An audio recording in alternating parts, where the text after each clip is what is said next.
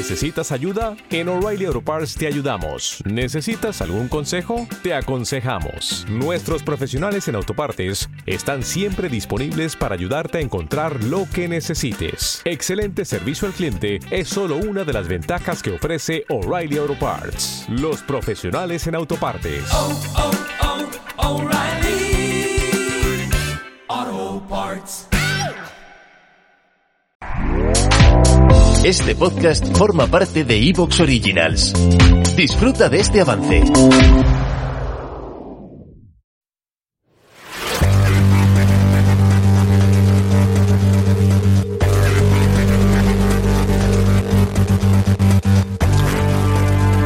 Falsa Bandera con Alfonso Trinidad. Un podcast de El Dragón Invisible.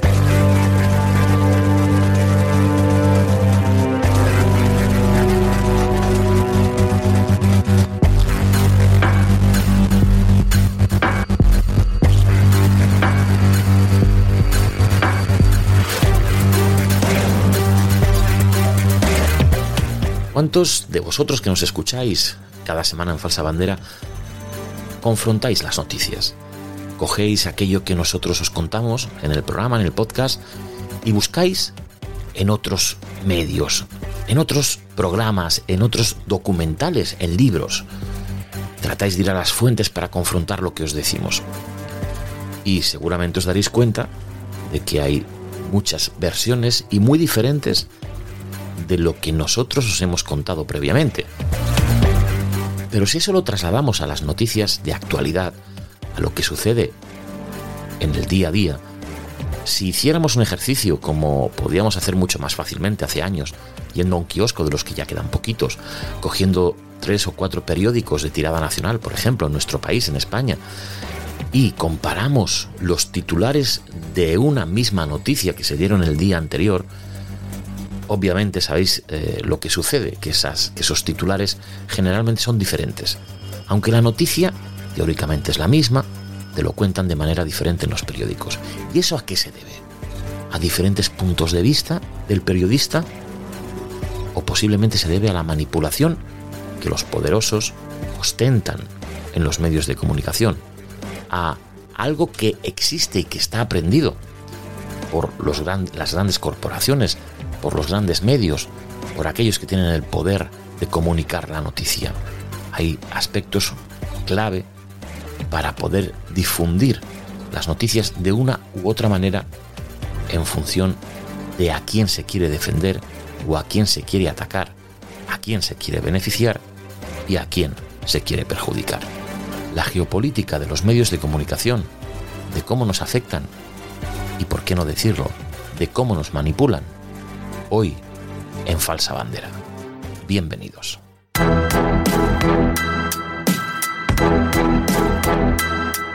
Las claves de lo que está sucediendo hoy las encontramos en lo que aconteció ayer. Las claves de lo que sucederá mañana las tenemos hoy en nuestras manos si sabemos interpretarlas. Falsa bandera. Lo que ocurre hoy cambiará el mañana.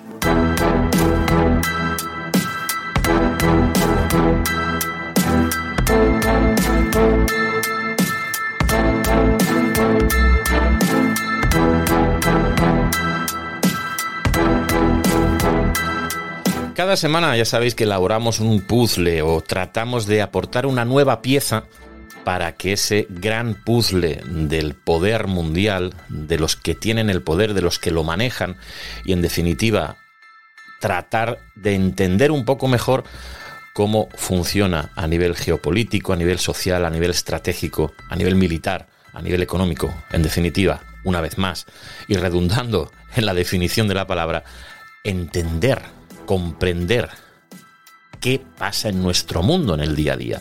Pero claro, cuando lo hacemos, lo hacemos desde un medio de comunicación. Estamos influyendo en lo que vosotros y en lo que vosotras pensáis.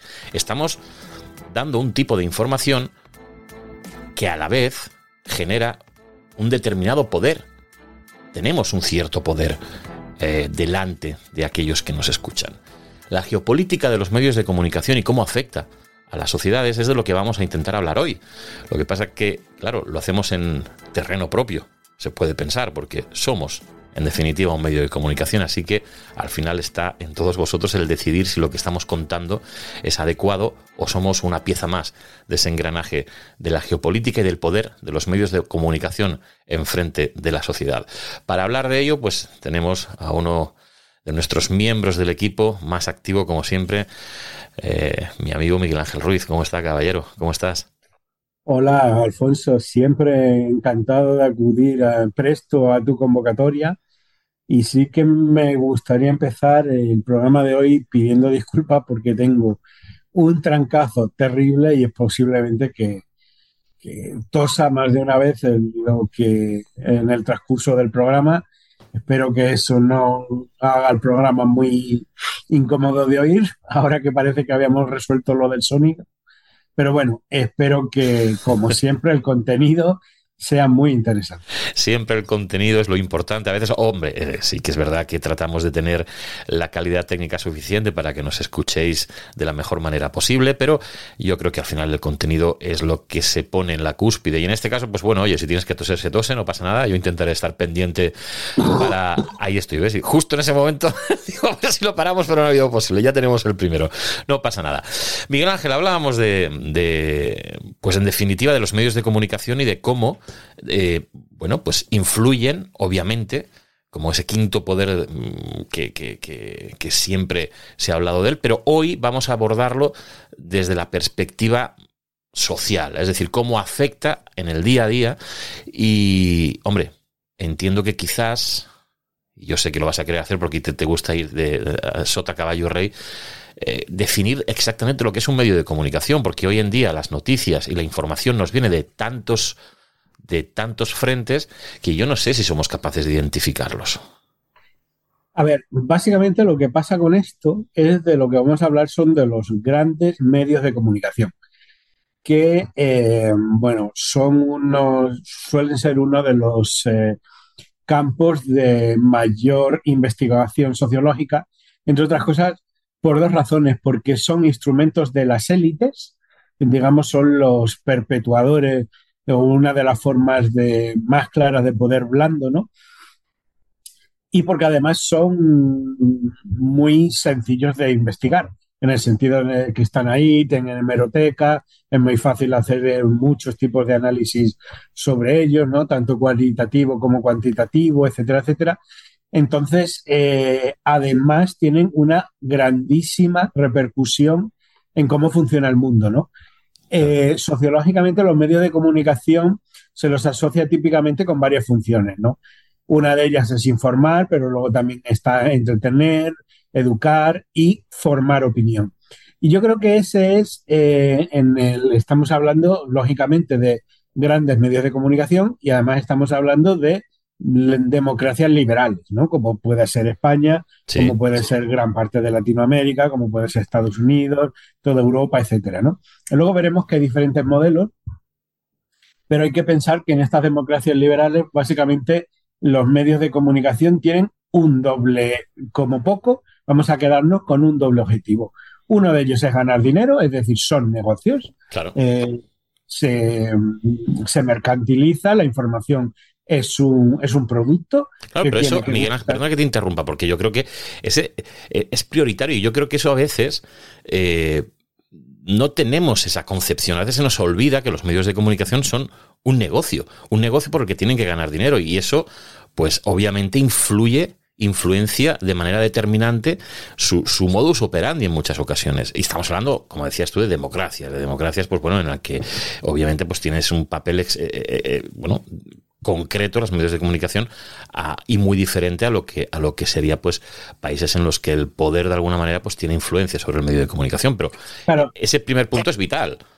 Sí e, evidentemente. Además eh, recientemente en la única en la última década los medios de comunicación eh, han pasado por una triple crisis que esto es muy importante también. Una triple crisis que fue una crisis financiera después de todo lo que pasó con, bueno, pues con la última crisis, ¿no? La que empezó en 2007 en Estados Unidos, pero fíjate, aquí en 2011, 2010, 2012, todos estos años, eh, hubo muchos medios que tuvieron grandes problemas, bajaron mucho sus, sus eh, bueno, pues sus cuentas, etcétera, ¿no? O sea, primero fue una crisis financiera, luego fue una crisis de modelo, porque eh, de alguna manera toda esa prensa pasó a ser muchas veces prensa digital. Entonces los grandes medios de comunicación, sobre todo los grandes periódicos, pero incluso la televisión, las grandes televisiones también, eh, se vieron desbordadas por lo que fueran un poco pues las, plata las grandes plataformas, ¿no? Desde YouTube a, a yo que sé, incluso las redes sociales para informarse. Ahí hubo un cambio muy grande de, de, de modelo que ya no era, que ya no funcionaba tanto por, eh, por eh, en, vamos a decir, por compra directa, ¿no? O sea, hace unos años, pues tú llegabas y comprabas, pues, no sé, eh,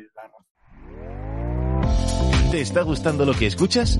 Este podcast forma parte de Evox Originals y puedes escucharlo completo y gratis desde la aplicación de Evox. Instálala desde tu store y suscríbete a él para no perderte ningún episodio.